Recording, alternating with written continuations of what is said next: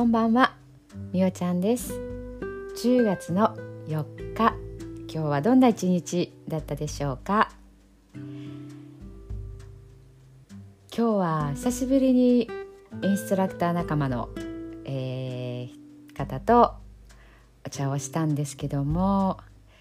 その時にね前々から気になってたことが一つ話題になりました。それは、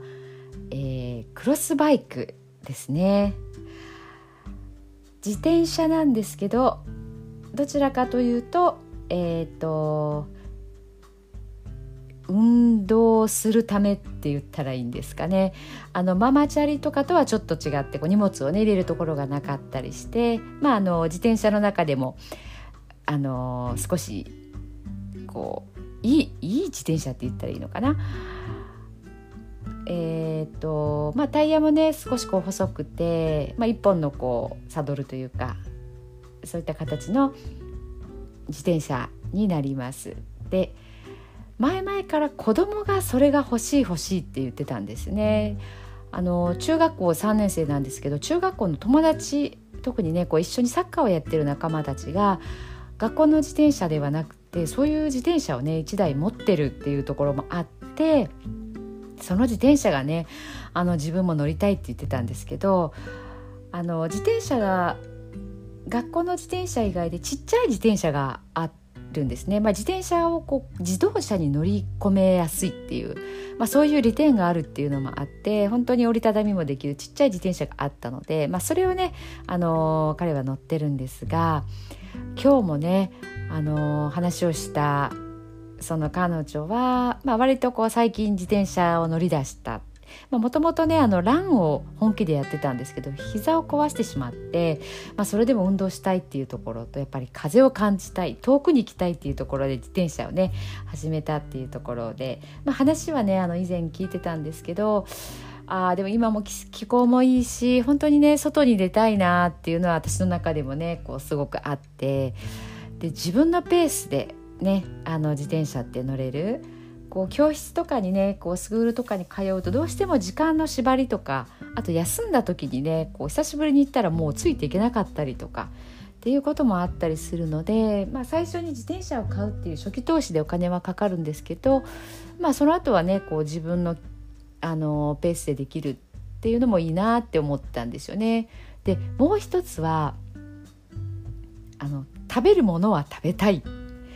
っていうところなんですけど、えー、どういうことかっていうとあの5月だったかなあのダイエットをねやっててでまあその後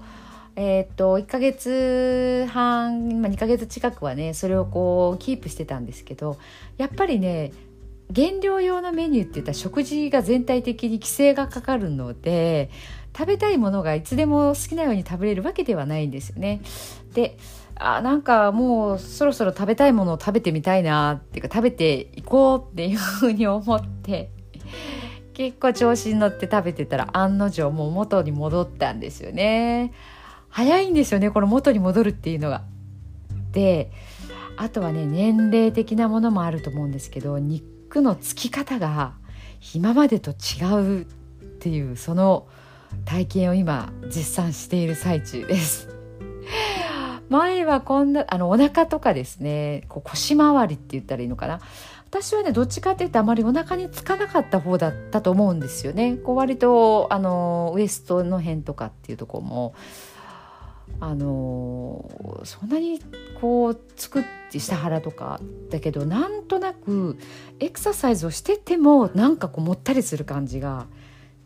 違うんですよね以前と。あこれはもうまあ、女性ホルモンの関係だったりするのかなと思ったりもしてで食べるものは減らさずにでも体脂肪は減らしたい っていうところで行き着く先はやっぱりもう消費するっていうところになってくるんですよね。で私もちょっとねこう足の裏にトラブルがあってあまり長いこと歩いたり走ったりっていうことがあのできないっていうのもあるのであ確かに自転車だったら大丈夫だよな負荷もかからないなってこう膝とかもねあんまりハードに動いてるとこうやっぱりすり減っていくあの、まあ、ダメージがねこう年齢とともにできるだけこう負荷は減らしたいなと思ったらやっぱり自転車かなっていうところで今すごくねその、えーと、ロードバイクに今あのますます今日は興味が向いてます。でただ一つ難点なのは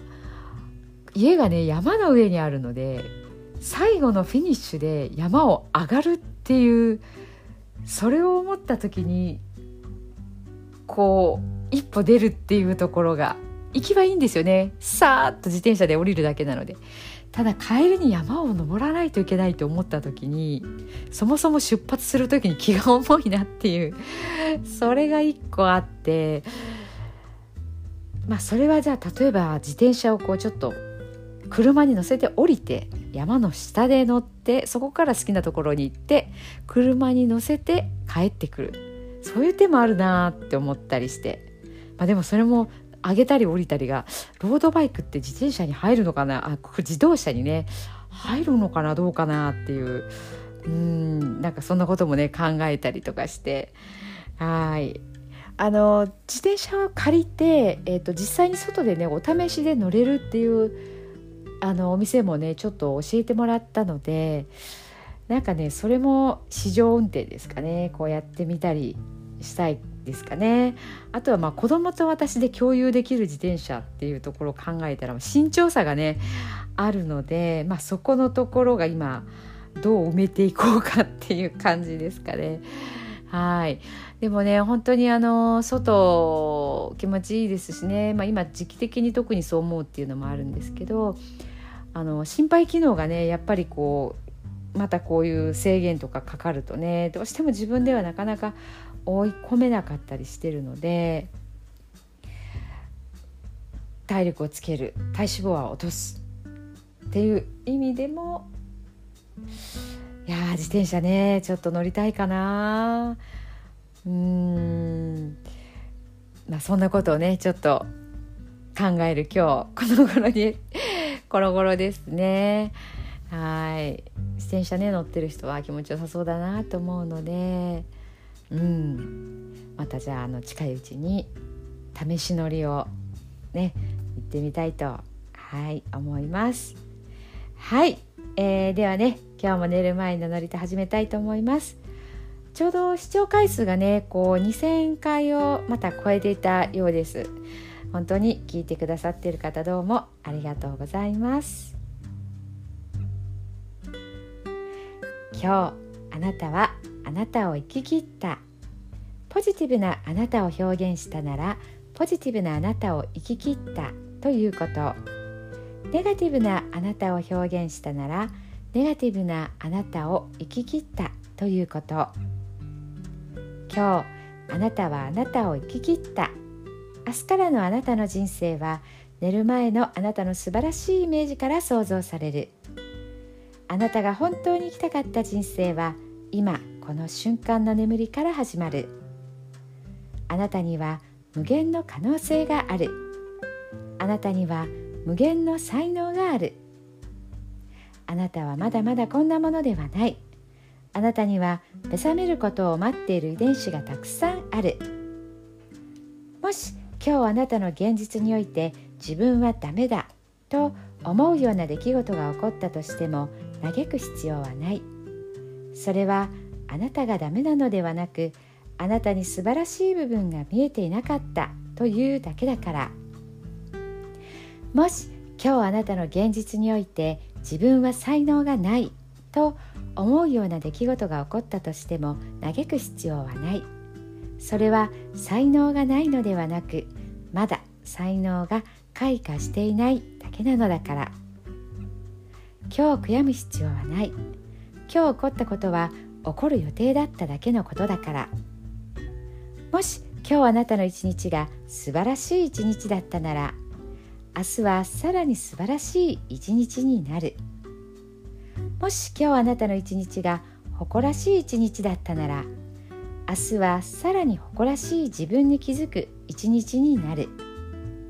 あなたはまだまだこんなものではない。明日のあなたはこんなものではない。あなたにはまだまだ可能性がある。あなたには目覚めることを待っている遺伝子がたくさんある。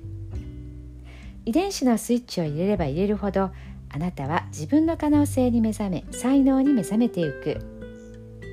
素晴らしいあなたをイメージしよ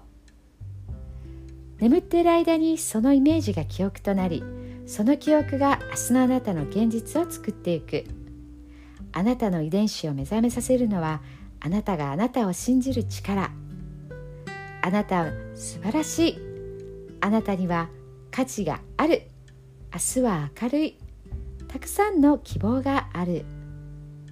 あなたの一呼吸一呼吸があなたを癒しあなたは黄金の光に包まれ眠っている間にあなたのエネルギーを浄化し整える。今日あなたはあなたを生き切った。明日からのあなたの人生は寝る前のあなたの素晴らしいイメージから想像される。そしてあなたはあなたが本当に生きたかった人生を始めてゆく。桑名正則さんの寝る前の祝詞でしたそれではおやすみなさい。